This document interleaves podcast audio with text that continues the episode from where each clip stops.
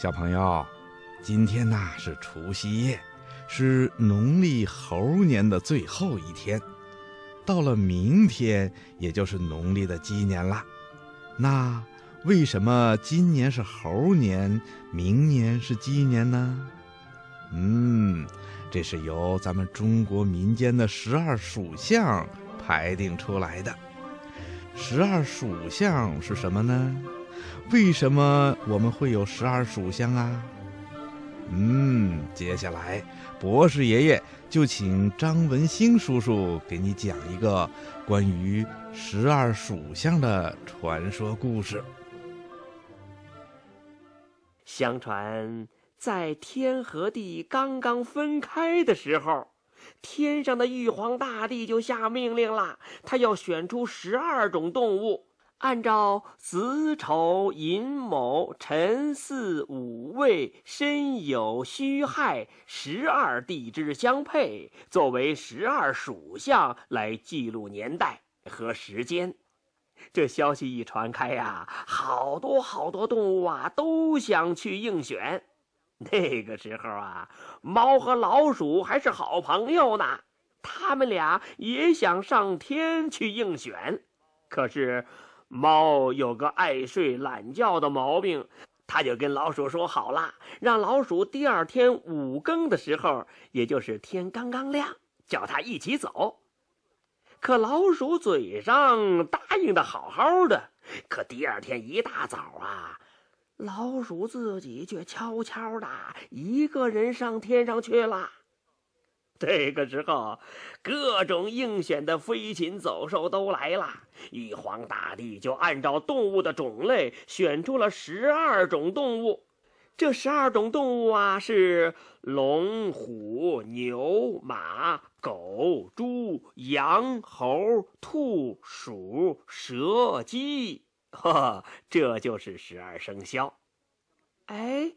那么十二生肖谁排在第一位呀？谁当老大呢？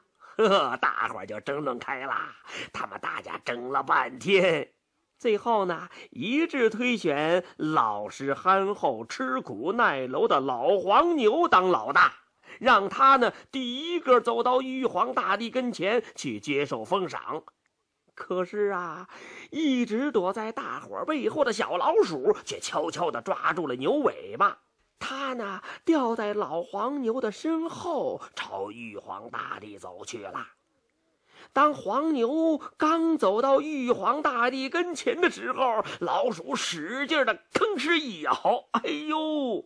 把黄牛的尾巴尖儿给咬得特别的疼，疼的老黄牛使劲的一甩尾巴呀，那小老鼠就是一个跟头，啾，就翻到了玉皇大帝跟前了。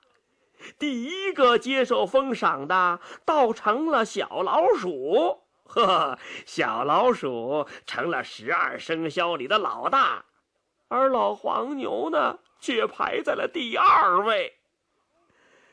老虎一看小小的老鼠抢到了老大，气得他大声的吼了起来：“哦！”一下子就冲过去了，想把这个老大的位子夺回来。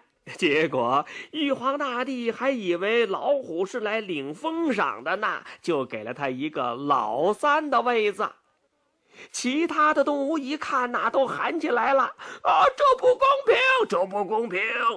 兔子也说：“嗯，要论跑得快，我该是第一名。”嗨，龙也不服气，他说：“我能腾云驾雾，比你可快多了。”他们两个你一言我一语就吵开了。大伙儿呢，有的向着小兔子，有的向着龙。公鸡为了讨好龙，立刻把自己头上的一对大犄角借给了龙。狗在一旁说了：“汪汪汪汪！你们你们就别争了啊，比一比不就知道了吗？”于是啊，龙和兔子就比赛起来了。兔子撒腿就跑。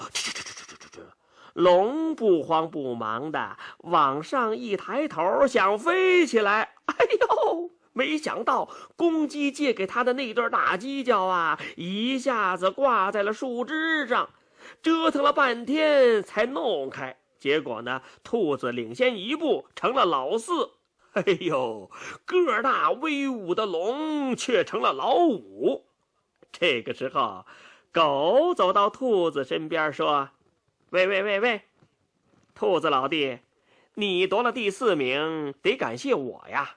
要不是我说句公道话，让你跟龙比赛，说不定这第四的位子就该是我的了。”兔子一听，哼哼，白了一眼狗，说：“哼，我得了第四，那是应该的，和你有什么关系？”不服气，你跟龙比比呀！狗被气得汪汪乱叫，这一叫啊，把玉皇大帝吓了一大跳。玉皇大帝生气了，他，哎，呃，狗乱叫乱喊的，不懂规矩，罚他排在最后一个。再说那公鸡呢，走到了龙的身边。他想要回自己借给龙的那对犄角，龙一听就生气了，嘿，还你的犄角倒不难，等到太阳从西边升起来的时候，月亮从东边落下去的时候，我就把这对犄角，这对破犄角还给你。小朋友，太阳。怎么会从西边升起来呢？龙啊，是不想还公鸡的犄角了，他故意这么说的。没办法呀，公鸡只好每天盼着太阳从西边升起来，月亮从东边落下去。于是啊，公鸡就每天天不亮就喊起来了。啊啊！哎呦，他喊的是什么呀？他喊的是啊，龙哥哥，脚还我！因为啊，公鸡没有了犄角，又没有什么本事，也只好排到了后面。现在呀，只剩下了马、猴、羊、猪和蛇没有受到封赏了。聪明的猴子就说了。嘿，咱们呢？啊，咱们还是比比本事吧。谁赢了，谁就排在前边；谁输了，谁就往后排。大家同意不同意？大家伙一听啊，都点头同意了。结果呢，猴子提出要和蛇呀比赛耍杂技。他们又是爬树，又是过独木桥，谁也不让谁。当他们表演到荡秋千的时候，猴子来了个倒挂金钟。他只用尾巴缠住了树枝，身子悬在下边，得意的荡着，心里想：嘿嘿嘿，这次啊，呃，我准能比过蛇。突然，不知道是谁喊了一声：“啊，看呐，猴子的屁股着火了！”猴子一听，知道自己的红屁股被人看见了，急得他赶紧就藏，结果一下子从树上掉了下来。最后，猴子输给了蛇，猴子呢只好排列在后面了。下边该轮到了马和羊比赛了。羊就说了：“咩，呃，马大哥，咱俩都是吃草的，你比我大，又比我跑得快，呃，我就排在你后边吧。”就这么着啊。蛇排了第六位，马排在了第七位，羊排在了第八位，猴子排在了第九位。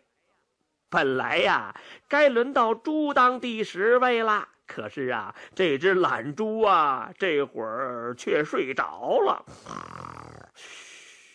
哇，公鸡那就赶紧挤了上去，排在了第十位。狗呢，本来被罚到了最后一位，他看到猪睡得正香呢，也没有把它叫醒，就排在了第十一位。最后啊，只剩下了这只小懒猪了，它落到了最后一个。好啦，听广播的小朋友，今天的小喇叭节目就为你播送到这儿了，咱们鸡年再见。Thank you.